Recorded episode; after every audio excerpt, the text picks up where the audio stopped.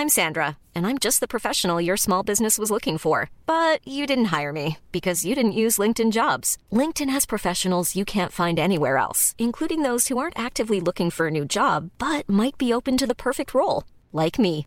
In a given month, over 70% of LinkedIn users don't visit other leading job sites. So if you're not looking on LinkedIn, you'll miss out on great candidates like Sandra. Start hiring professionals like a professional. Post your free job on linkedin.com/people today. Salut, c'est Thomas Rozek.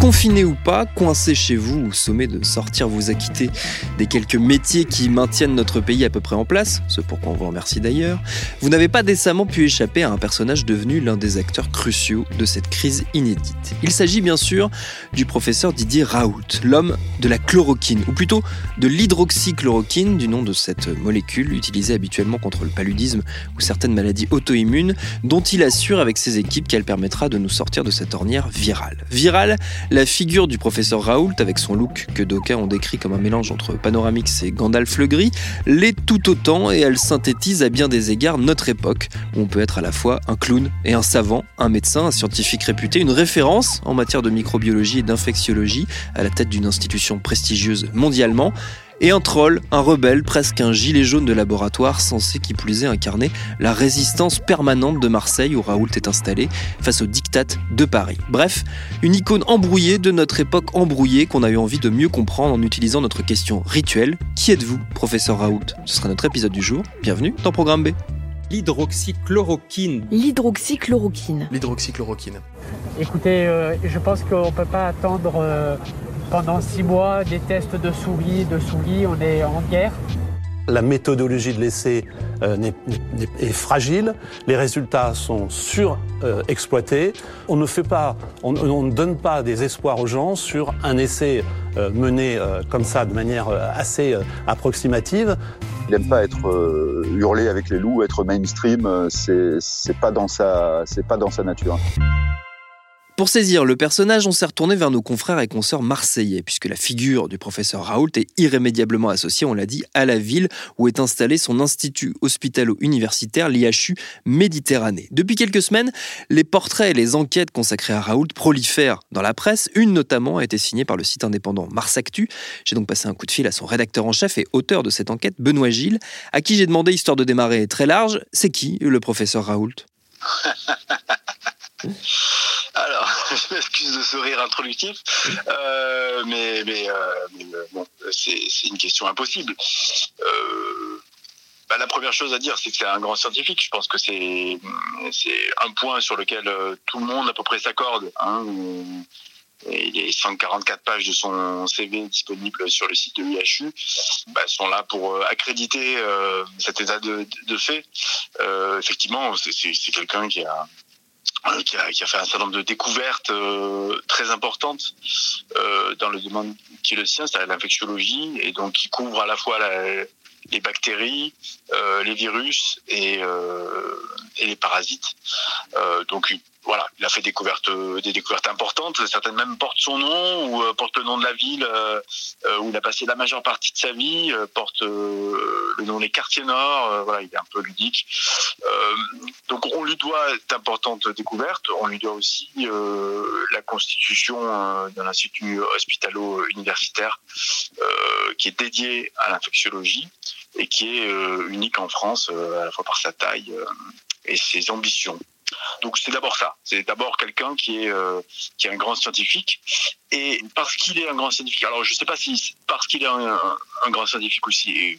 quelle est la cause et quelle est la conséquence Mais c'est aussi euh, ce que ses détracteurs, mais aussi euh, ses soutiens, euh, décrivent comme un, tueur. Hein C'est-à-dire quelqu'un qui, dans sa façon de faire de la science, se comporte comme un, un animal dominant, comme euh, le mâle alpha euh, d'un d'une harde de lion, quoi, Mm. euh, qui, qui va euh, être le moteur d'une équipe, euh, mais qui peut aussi, euh, de manière extrêmement violente, dénigrer ceux qu'il pense trop faibles ou pas à la mesure de la science, ou voire même donc mettre des bâtons dans les roues ou tenter de d'écarter des gens qui sont contre lui, qui sont des concurrents dans le domaine scientifique. Et ça, ça, quand on enquête sur le bonhomme, ça, ça ressort tout de suite. C'est-à-dire que des anciens collaborateurs, euh, des, euh, des scientifiques qui sont dans son champ, ou même pas dans son champ, des collègues, euh, bah, vont témoigner de ça, le plus souvent de manière anonyme, parce que parce que cette violence qu'il a en lui hein, et qui est qui- qu'il canalise pour en faire un moteur de sa recherche finalement, bah, elle peut parfois éclater de manière plus flagrante et plus immédiate dans le quotidien de, de l'IHU. Par exemple, si, on, si on doit donner un exemple de cette, cette tendance qu'il a euh, à l'explosivité, euh, qu'est-ce qu'on qu'est-ce qu'on t'a raconté dans le cadre de ton enquête comme exemple? Alors, ce qui est euh, relativement bien documenté, que moi, on m'a raconté, mais qu'on qu'on peut retrouver dans un certain nombre de publications qui sont consacrées à lui. Il y a une fois par semaine une, sorte de, grand oral où, tous les doctorants euh, euh, vont venir pour présenter l'état de leur recherche. Et donc ça, se passe dans une forme d'agora qu'il a constituée au sein de l'IHU avec, euh, avec une forme de décorum très spécifique qu'il aime. Ce genre de choses qu'il aime. hein. Donc il n'y a, pas de siège, euh, tout le monde est debout, euh, mais en même temps il y a une forme d'hémicycle euh, dont il est le centre. hein. Et euh, donc au cours de ce de cet exposé, les étudiants sont invités à faire le point sur sur la recherche, sur l'avancée.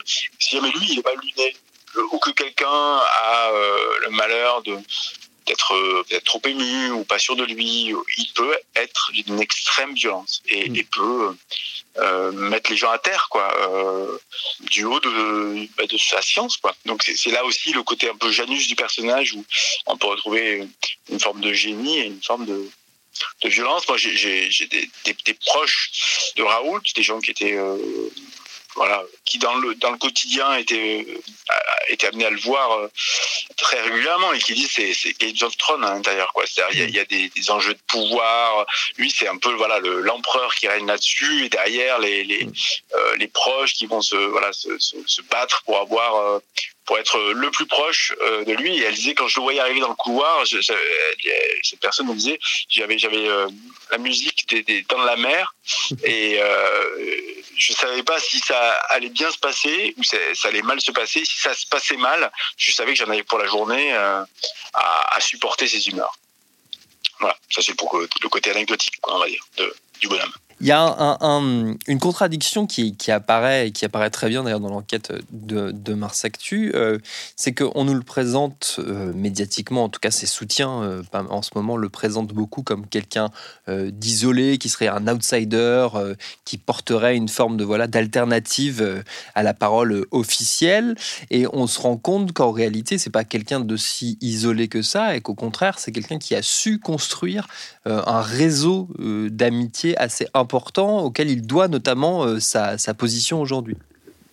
Oui, c'est ça le paradoxe. Alors, il faut bien distinguer en fait euh, le, le temps court de la polémique autour de euh, la combinaison de, de molécules qu'il propose comme solution. Donc ça, c'est le côté franc-tireur qui est mis en scène dans un, dans un épisode spécifique. Et ensuite, il y a, il y, a, il y a le stratège qui, depuis finalement qu'il a choisi cette voie qu'il a fini par se conférer aux, instances familiales, hein, puisque c'est deux, c'est son père et son grand-père sont, sont chercheurs, hein, donc euh, là encore, euh, il se décrit comme quelqu'un qui a une, une vie aventureuse, etc., avant de choisir la science, mais il y a une forme de déterminisme très fort quand même dans, sa trajectoire. Après, il a vraiment construit euh, étape par étape son ascension à partir euh, d'amitié, de gens qu'il a su convaincre et des gens qui pour la plupart, euh, étaient à mi-chemin de la sphère scientifique et médicale et de la sphère politique. C'est le cas de Maurice Toga, par exemple, qui était le, doyen de la faculté de médecine et qui était aussi euh, l'homme fort du RPR. euh, euh, à Marseille dans les Bouches-du-Rhône, c'est lui qui l'a, euh, qui lui a fait grimper les échelons euh, très rapidement au sein de la faculté de médecine parce qu'il a su repérer la, la, personne forte qu'il avait face à lui.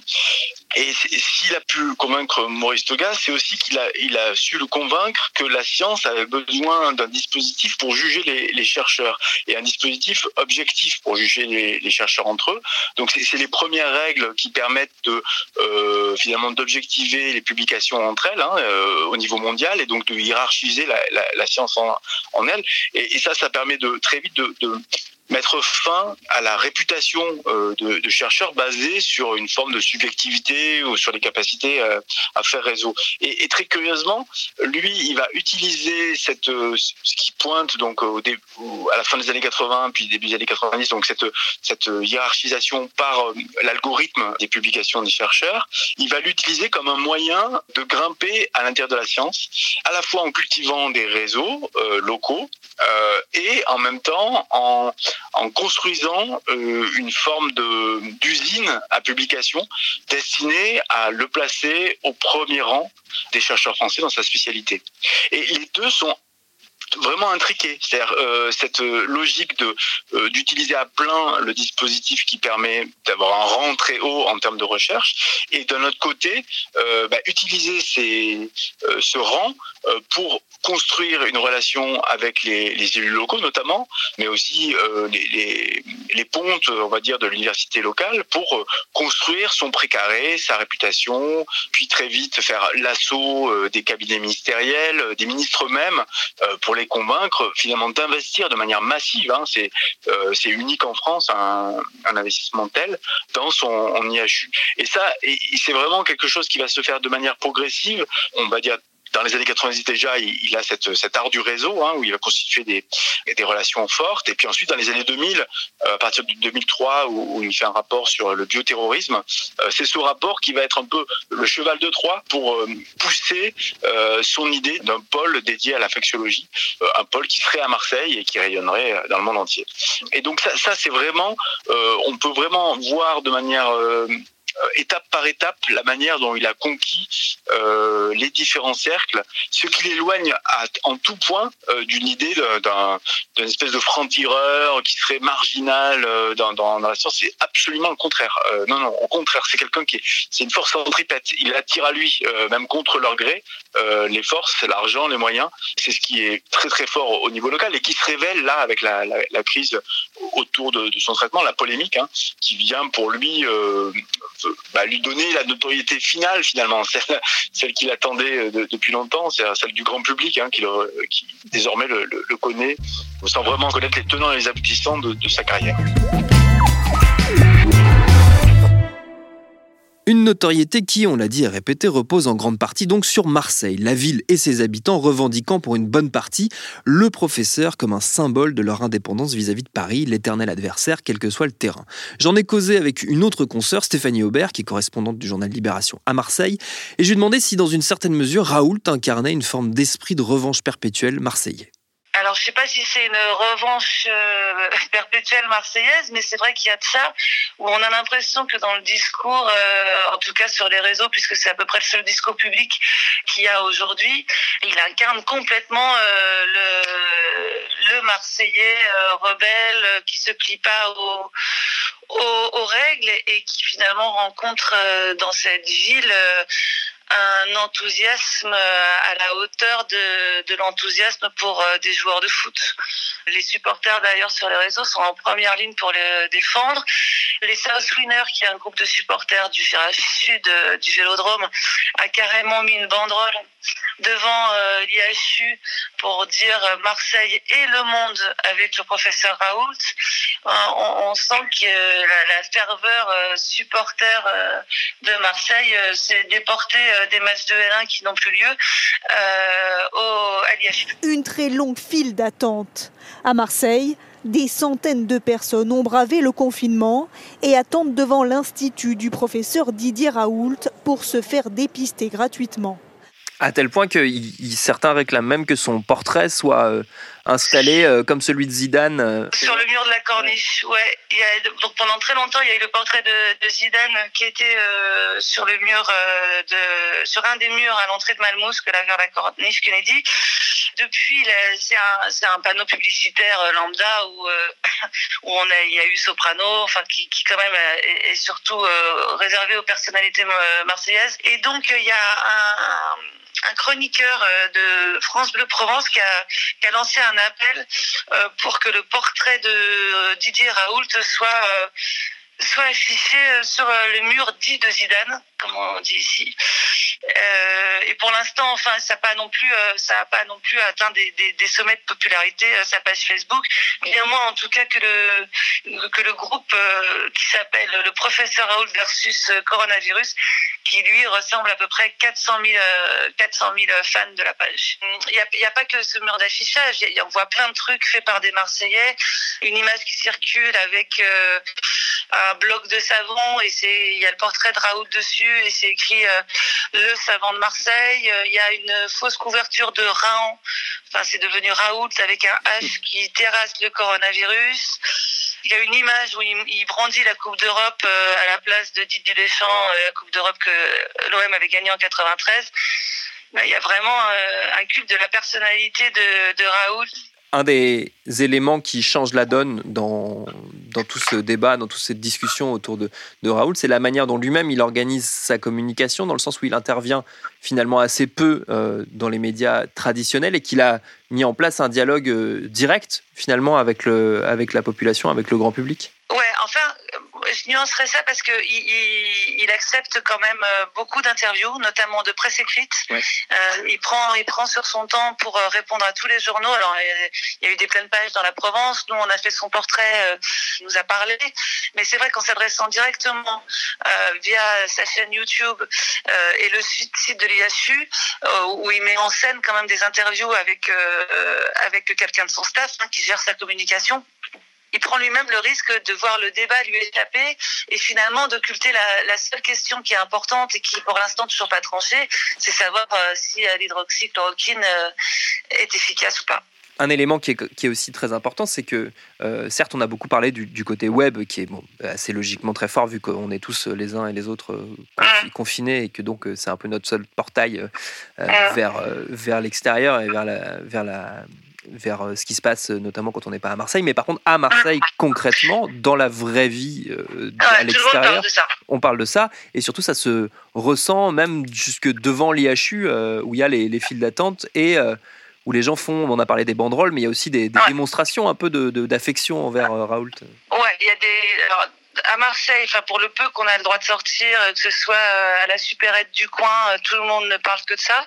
Et devant l'IHU qui est juste à côté, en fait, qui est collé à, l'hôpital de la Timone, il y a les, éboueurs qui, avant-hier soir, je crois, sont passés en, défilé de camions, tout klaxonne à fond pour pour rendre hommage euh, à Raoult. On voit aussi euh, des, banderoles sur les fenêtres à la gloire de Raoult. Euh, on voit, on voit plein de manifestations comme ça populaires à la gloire du professeur marseillais.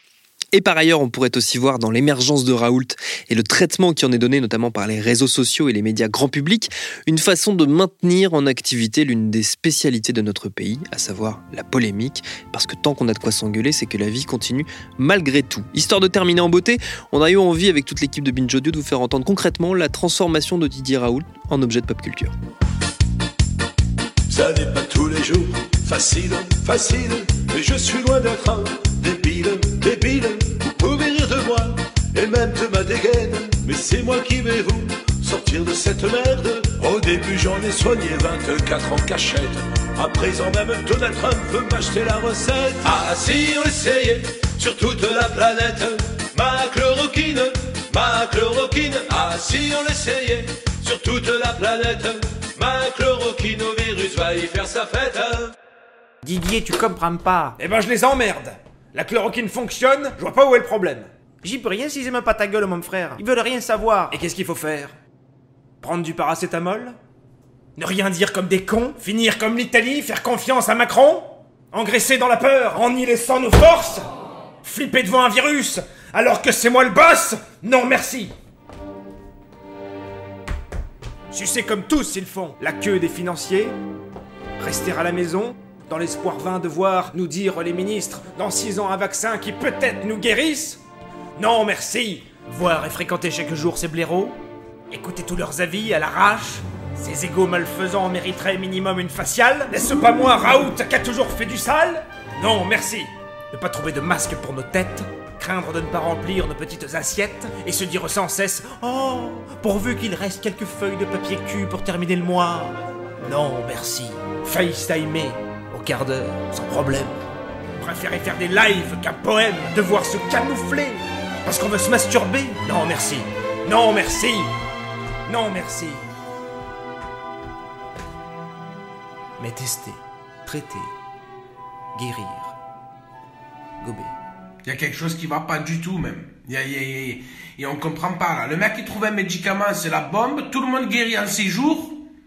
Mais nous, on soigne pas avec.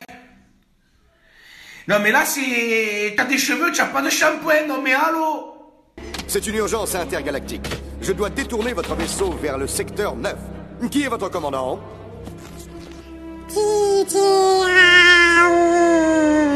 Didier Raoult est notre maître. Il choisit ceux qui meurent et ceux qui restent.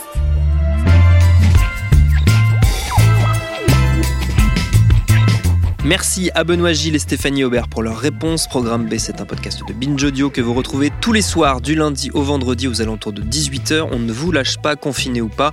Le rendez-vous se poursuit grâce notamment à Lauren Bess qui prépare ces épisodes, à Mathieu Thévenon qui les réalise, à Diane Jean et Juliette Livertowski qui participent à leur fabrication. Pour nous retrouver, abonnez-vous sur votre appli ou votre plateforme préférée de podcast. Venez nous parler sur Facebook, sur Twitter et sur Instagram. Continuez à bien vous laver les mains, à rester chez vous si vous le pouvez. Et à demain pour un nouvel épisode. Mom deserves the best, and there's no better place to shop for Mother's Day than Whole Foods Market. They're your destination for unbeatable savings, from premium gifts to show-stopping flowers and irresistible desserts. Start by saving 33% with Prime on all body care and candles. Then get a 15-stem bunch of tulips for just $9.99 each with Prime. Round out Mom's menu with festive rosé, irresistible berry chantilly cake, and more special treats. Come celebrate Mother's Day at Whole Foods Market.